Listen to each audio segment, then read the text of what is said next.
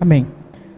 É, irmãos, eu não vou demorar, vou ser breve. Eu gostaria de. Na outra, da outra vez que eu compartilhei com os irmãos, eu comecei fa falando um pouquinho sobre a minha sobre a, a, experiência que eu tive, né? Passei por um, um diagnóstico médico de câncer de mama.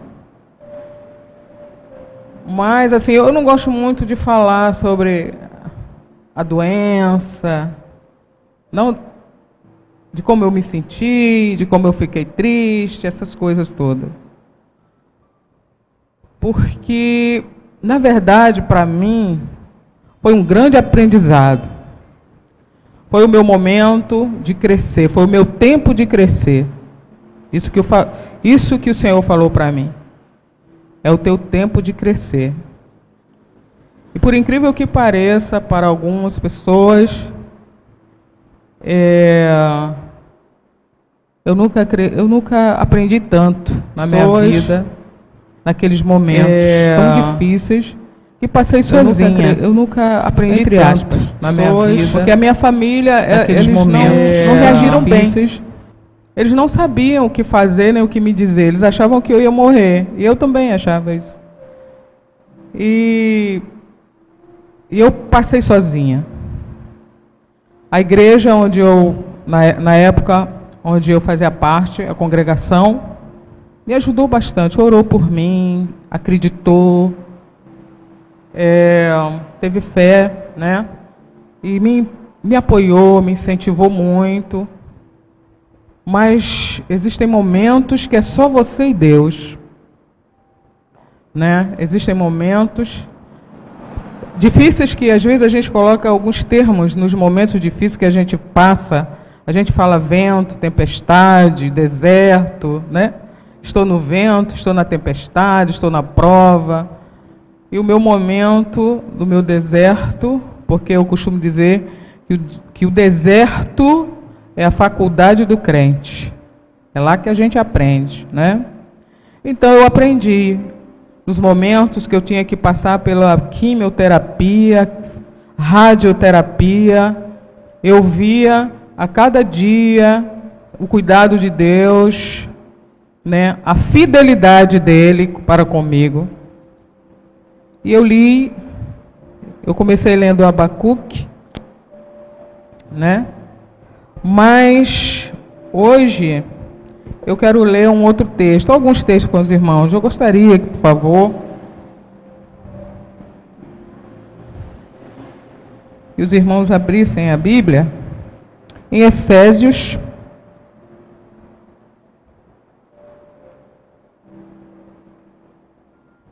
Seis. E naquele momento, naquele tempo, irmãos, que eu passei por aquelas dificuldades, eu pude ver, como eu falei, o zelo e o cuidado do Senhor. Mas eu já sabia que eu tinha que servir ao Senhor, a Deus, não por causa das suas bênçãos. Nós temos que servir a Ele não por causa do que Ele tem a nos dar, não por causa das suas dádivas mas porque Deus é o Senhor. Mesmo em meio às aflições da vida, mesmo em meio a dores, a angústias, devemos amar a Deus por causa de Deus. Devemos confiar e descansar e esperar na sua sabedoria. Em Efésios 6,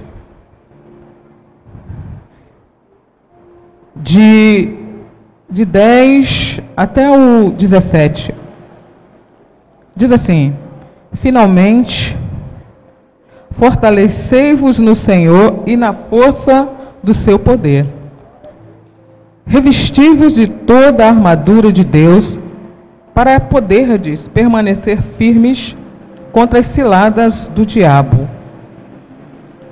Pois não é contra carne e sangue que temos que lutar, mas sim contra os principados, contra as potestades, contra os príncipes do mundo destas trevas, contra as hostes espirituais da iniquidade nas regiões celestiais. Portanto, tomai toda a armadura de Deus, para que possais resistir no dia mal e, havendo tudo, permanecer firmes. Estais, pois, firmes, cingindo-vos, tendo cingido os vossos lombos com a verdade, e vestida a couraça da justiça, e calçado os pés com a preparação do evangelho da paz, tomando o escudo da fé, com o qual poderdes apagar todos os dardos inflamados do maligno. Tomai o capacete da salvação, que é a espada do Espírito Santo, que é a palavra de Deus. Nesta noite, eu gostaria de falar e compartilhar sobre a verdade. Verdade que talvez nós, como igreja, esquecemos, não temos vivido. Verdade que muitas vezes, por falta de conhecimento dessa mesma palavra, fracassamos nas lutas, nas provas, nas tentações. O que me chama a atenção aqui nesse texto de Efésios, no capítulo, no versículo 14 diz: Estais, pois, firmes, cingindo-vos com a verdade. No 16 fala assim: embraçando o escudo da fé. Tomai também o capacete da salvação, que é a espada do Espírito Santo, que é a palavra de Deus. Cingir é vestir, vestir os lombos com a verdade. O que significa isso? Significa ter compreensão clara da palavra de Deus, embraçando sempre o escudo da fé. O escudo é uma proteção para todo o corpo, não é verdade? O 17 fala a espada do Espírito Santo, que é a palavra de Deus. Se a gente observar bem, em Efésios 6, de 1 a 18, ou a 17, que foi o que eu li, as armas, elas são defensivas. Mas a espada é uma arma ofensiva. Você só vai vencer, eu só vou vencer as provas, as tentações, as lutas, se usar a espada do Espírito Santo, que é a palavra de Deus. Então, ele diz, o versículo diz: cubra-se com o escudo da fé. Volte-se, ou perdão, vista-se para a verdade, da verdade, que é a palavra de Deus. Tome a espada, lute, ataque, defenda-se com a palavra de Deus. Ela não é só uma arma de defesa, ela é uma arma de ataque. Em Romanos 8, 28, diz: Sabemos, eu e você, que todas as coisas cooperam para o bem daqueles que amam a Deus e daqueles que são chamados segundo o seu propósito. Efésios 11, 6 diz: Revesti-vos de toda a armadura de Deus, para poderdes permanecer firme contra as ciladas do diabo. Antes de falar sobre verdade, preciso falar sobre engano. Quando as escrituras ela, ela fala sobre ciladas, astúcias e indução, ela está falando de engano. Existem dois tipos de engano: o engano dos homens e o engano de Satanás, nosso adversário. Ambos têm a mesma fonte, a falta de conhecimento. Pela falta de conhecimento, muitas das vezes somos enganados. O engano tem a ver com a mente, com o pensamento errado admitido na mente sobre o engano da verdade. O engano baseia-se na ignorância. 2 Coríntios 2, 10, 11.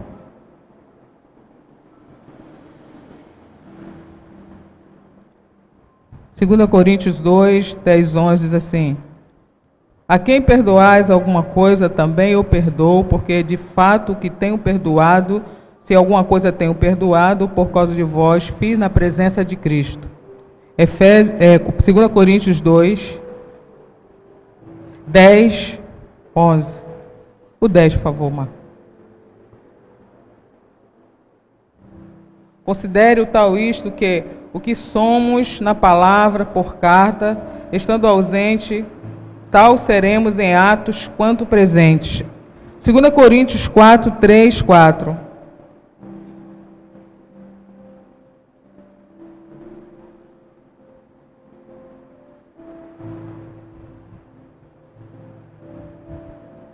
Não. Eu acho que eu anotei errado aqui, irmãos.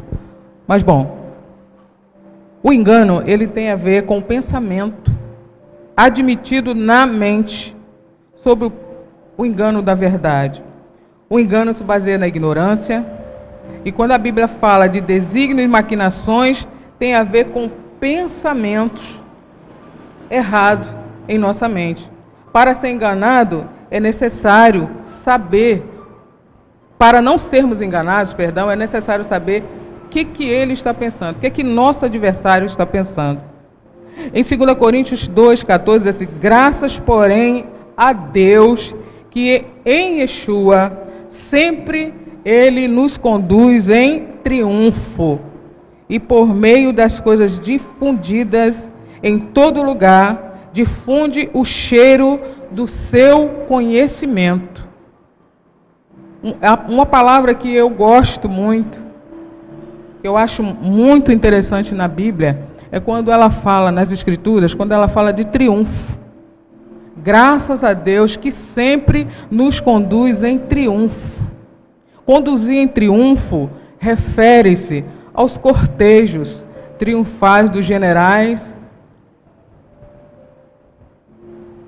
romanos. não sei se vocês já viram aqueles filmes antigos que quando os generais romanos iam para a guerra, eles traziam os prisioneiros de guerra é, acorrentados, humilhados, atrás. Vocês já viram esse filme? Filmes de que fala sobre sobre os despojos de guerra, prisioneiros de guerra, que eles vêm humilhados, amarrados atrás, eles traziam. Eu já vi filme assim. Então, quando a Bíblia fala de triunfo, refere ao cortejo triunfal dos generais imperadores romanos, mostrando para todos, quando eles chegavam na cidade, né, é, na cidade deles, os grandes generais, imperadores romanos, eles vinham trazendo seus troféus, mostrando para a multidão que esperavam eles quão grandes eles eram. Então ele exibia aqueles troféus que eram os seres humanos, os homens, os despojos, né? É, as pessoas vinham amarradas, acorrentadas e humilhadas. Mas há uma grande diferença entre o triunfo dos generais romanos e o triunfo de Yeshua. Quando Yeshua nos conduz em triunfo, isso é maravilhoso, irmãos. Quando ele nos conduz em triunfo de um lado para o outro, ele também nos expõe ao mundo. Aqueles que são conduzidos, nós que somos conduzidos de um lado para o outro, não somos cativos, expostos à humilhação, mas somos é, conduzidos por Yeshua como troféus, como seus troféus. E nós não vamos atrás humilhados e acorrentados, nós vamos na frente.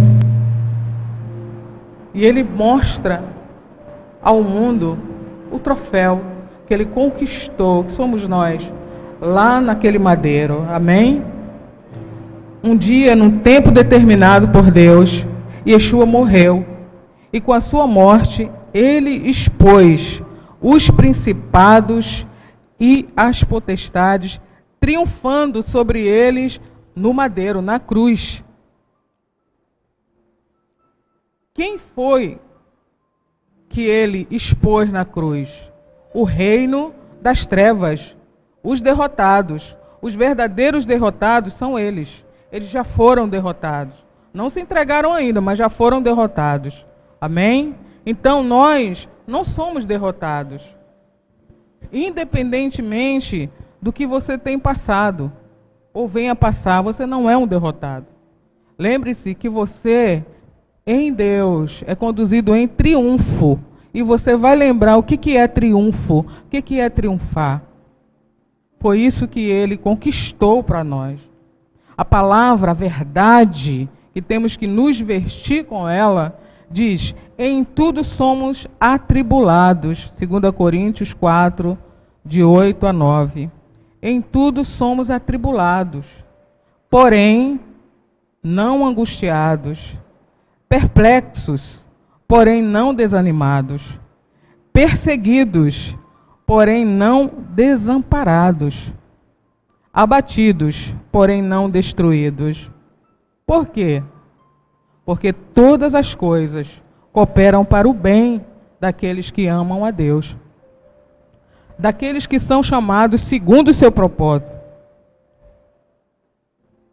É, então isso quer dizer, isso significa que se a verdade estiver em nossas vidas, se a gente estiver vestido com a verdade, significa que nenhuma enfermidade, nenhuma tragédia, nenhuma perturbação provocará nossa derrota espiritual. Nenhuma. Nem o câncer. É uma doença temida. Existem pessoas que têm medo até de falar da palavra câncer. Não fala, tem medo. Mas eu quero dizer para você, como eu falei da outra vez, eu não sei se todos estavam aqui. Algumas pessoas eu lembro de, de alguns rostos. O câncer é apenas uma palavra. Mas a última palavra é a do Senhor. Ele é que tem o tempo da nossa vida em Suas mãos. O tempo da nossa existência está na mão de Deus, não está na mão do médico, por mais capacitado que ele seja. Ele pode dar o diagnóstico, ele estudou. Mas o tempo da nossa vida está na mão do Senhor, o Deus poderoso, soberano que Ele é. Amém? É por isso que eu estou aqui hoje. Aproximadamente há 16 anos, eu estou aqui. Eu lembro que um deles falou para mim: Mas como é que você deixou isso acontecer? É como se eu fosse culpada, né? Como você, você não viu isso? Eu não vi. Realmente eu não vi. Eu não, eu não tinha o hábito de fazer o toque, né? Não tinha. Mas no primeiro dia que eu fiz, eu encontrei. Então, queridos, quando tudo estiver insuportável e nossos recursos humanos se esgotarem, Deus vem para você e diz: Ei, oi, eu estou aqui. Eu sou o teu pastor. E em nada eu vou faltar a você. Somos mais que vencedores. Essa é a verdade. Independente de qualquer situação, nós somos mais que vencedores. Você sabe o que é ser mais que vencedor? significa que a vitória de cada um, em qualquer situação, em qualquer época, já nos foi dada. Lá naquele madeiro. Eu não preciso de mais nada. Ele já me deu tudo que eu preciso. Existem algumas coisas que eu gostaria de compartilhar, aproveitando aqui essa, esse gancho, mas eu não vou fazer porque eu vou guardar para o retiro no encontro das mulheres. As mulheres terão o seu momento, Marisa. Marisa, como a, a Patrícia falou, não é momento Marisa não, vai ter um momento com Deus, né, lá nesse retiro. Aí eu vou deixar para compartilhar com vocês lá. Mas eu quero dizer que a vitória que precisamos já foi dado há muito tempo. Lá naquela cruz, lá naquele madeiro, pelo Senhor Yeshua. Mas voltando aqui um pouquinho, que é algo que me incomoda muito, é a posição. Eu não falo quando acontece, mas me incomoda, eu vou compartilhar com vocês agora. A posição de algumas pessoas, de nossos irmãos, quando estão passando por dificuldades. O apóstolo Paulo, ele falou assim: Posso todas as coisas naquele que me fortalece. Eu falei isso da outra vez. Quando ele falou isso, ele não estava falando que ele podia ter um carro do ano. Ele não estava falando isso que ele podia ter uma casa na praia. Não é errado você ter uma casa na praia. Se o Senhor quiser te dar riquezas e bens, Ele vai fazer isso. Se Ele quiser dar. Mas Ele dá com propósito, porque Deus é um Deus de propósito. Ele não faz nada sem propósito. Se Ele te deu riquezas, é porque Ele usa a riqueza. Ele quer que você use a riqueza que Ele te deu em prol do reino dele. Não é verdade? Então, quando ele falou, posso todas as coisas naquele que me fortalece, ele estava dizendo que ele podia passar fome, como ele passou nudez, como ele passou, naufrágios, açoites, prisão, como ele passou. Foi por isso que ele falou: posso todas as coisas, eu posso passar por isso, porque a minha força está no Senhor. Se eu posso passar, Ana, eu, se eu posso passar por um momento de enfermidade, de solidão e de dor, de tristeza e lágrima, você também pode. Se eu posso vencer, você também pode vencer. Porque tudo que é possível a um homem é possível a outro homem. Se eu conseguir, você pode conseguir. Por isso que ele disse: posso passar por tudo isso. Porque quem me fortalece é o Senhor Yeshua. Amém? Então, quem te fortalece é o Senhor.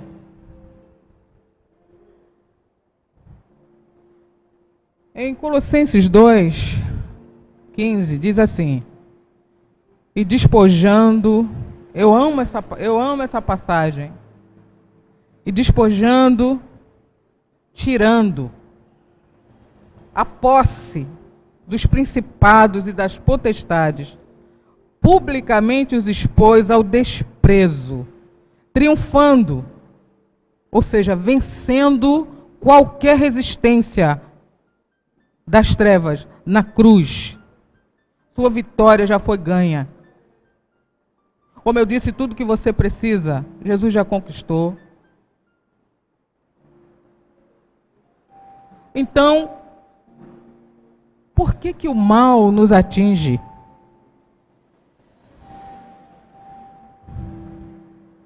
O mal nos atinge, queridos. Vou falar para vocês a mesma coisa que eu falei há 16 anos atrás na minha igreja, na minha antiga congregação. O mal nos atinge porque é uma questão de humanidade. O ímpio bate o carro, o justo bate o carro. Não é verdade? O ímpio quebra uma perna, quebra a perna, o justo também. O ímpio fica doente, o justo também fica doente. O mal é uma questão de humanidade, desde que o mal entrou no mundo. Deus conhecia o mal, mas o mal não podia tocar em Deus. O homem conheceu o mal e foi atingido por ele em cheio. Não é verdade? O mal nos atinge não porque é, existem pessoas piores que outras. Não é por isso. É porque o mundo está debaixo do pecado. Somos pecadores. Não é verdade? O mal nos atinge. Ação de Satanás. João 10, 10 nos diz: o ladrão vem somente para matar, roubar e destruir. Não é verdade? Mas o Senhor Yeshua veio nos trazer vida. Ele planeja um inimigo, o adversário. Ele planeja uma ação de guerra contra a igreja. Ele é sagaz, ele tem espírito guerreiro. Ele vê bem, ele estuda seus objetivos e depois ele arma estratégias. Ele arma estratégias de ataque. É por isso que Efésios 6, 10, 18 nos dá uma estratégia. E fala quais são as armas que a gente tem que usar para contra-atacar. E essa arma é a mais poderosa que nós temos, não é verdade? É a palavra de Deus. Tudo que precisamos saber está aqui. Então, ela mesma fala para a gente se vestir da verdade. Por que o mal nos atinge? Estilo de vida. Se você é um alcoólatra, você não, aqui não tem ninguém alcoólatra. Misericórdia, graças a Deus.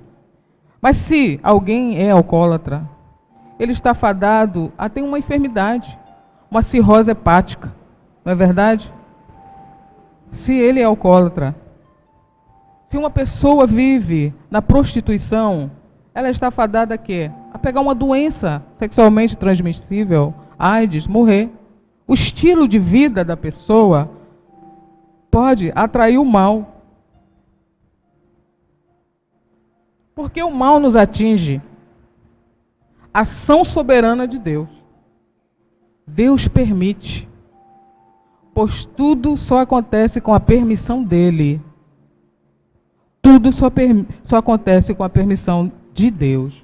Muitas vezes o mal nos atinge porque Deus quer nos ensinar, como Ele ensinou a mim. Ele quer nos ensinar alguma coisa. Quer chamar nossa atenção para algo. Então ele faz o quê? Ele nos leva para o deserto. Para nos provar. Para ver o que está dentro do nosso coração. E trabalhar o nosso caráter. Deserto, como eu falei, é a faculdade do crente. Deserto é um lugar solitário, estéril, árido. É para lá que nós vamos. E quando você olha para Deus querendo uma resposta por tudo aquilo que você está passando, Ele sorri e diz: Filho, filha, todas as coisas cooperam para o bem. Não temas. Como eu falei hoje na reunião lá, dos jovens, a palavra não temas, ela existe 365 vezes na palavra, um para cada dia. Não temas. Todo dia, quando acordamos, o Senhor fala isso para a gente: não temas. Aconteça o que acontecer, venha o que vier, não tema. O mal nos atinge, mas Deus é maior que o mal. Deus interfere em qualquer circunstância. Deus interfere em qualquer circunstância da natureza. Não importa a origem do mal. Deus interfere em qualquer situação. Porque a palavra impossível não existe para ele. Amém? A palavra impossível não existe para o nosso Deus. Então, quando você receber uma notícia, um diagnóstico, seja lá o que for, Lembre-se que o impossível não existe para Deus. Tudo é possível ao que crê. Quando o Senhor Yeshua, antes de morrer, naquele madeiro, ele falou algo que resume tudo que eu estou tentando passar para você em relação à verdade. E muitas das vezes, por não conhecermos a verdade, somos enganados. E acreditamos, não estou falando, estou generalizando, tá, irmãos? E acreditamos em tudo que se fala em púlpitos. Não examinamos as escrituras e somos facilmente enganados. Glória a Deus que aqui não acontece isso. Não é verdade? Aqui não acontece isso. Porque nós temos líderes que temem a Deus, que amam o Senhor e amam a Sua palavra e falam a verdade. Glória a Deus por isso. Quando o Senhor Yeshua, antes de morrer, ele disse algo muito, muito importante. Ele disse: está consumado.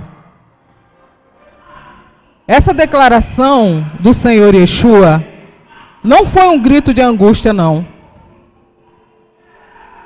Muitos pensam que foi um grito de angústia, mas não foi. Foi um brado de vitória. Ele disse: Está consumado. Quando ele disse está consumado, ele estava falando, ele estava também se referindo a Satanás e os seus anjos.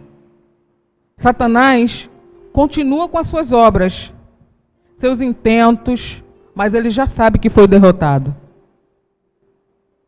Porque foi consumado lá naquele madeiro. Por isso, não ande como um derrotado. Viva em triunfo, não triunfo dos imperadores romanos, não triunfo de Nero. Não permita viver sob a influência do engano, por falta de conhecimento da palavra de Deus. Não fique passivo esperando a morte chegar. A morte espiritual. Lute, movimente-se nesta guerra. Independente de você querer ou não, você está nela. Não dê lugar ao diabo. Hoje foi falado aqui algo que eu achei muito importante. A maioria estava aqui e viu e ouviu. Quando o nosso irmão falou que o Senhor ia mandar uma, o seu, ele via, ele teve uma visão de uma redoma, uma, uma redoma, uma cúpula, né? De proteção. Mas precisamos vigiar e orar. Porque o adversário ele age por legalidade. Não é verdade? Então, não viva como um derrotado. Não dê lugar ao diabo. Seja um crente praticante da palavra, da verdade.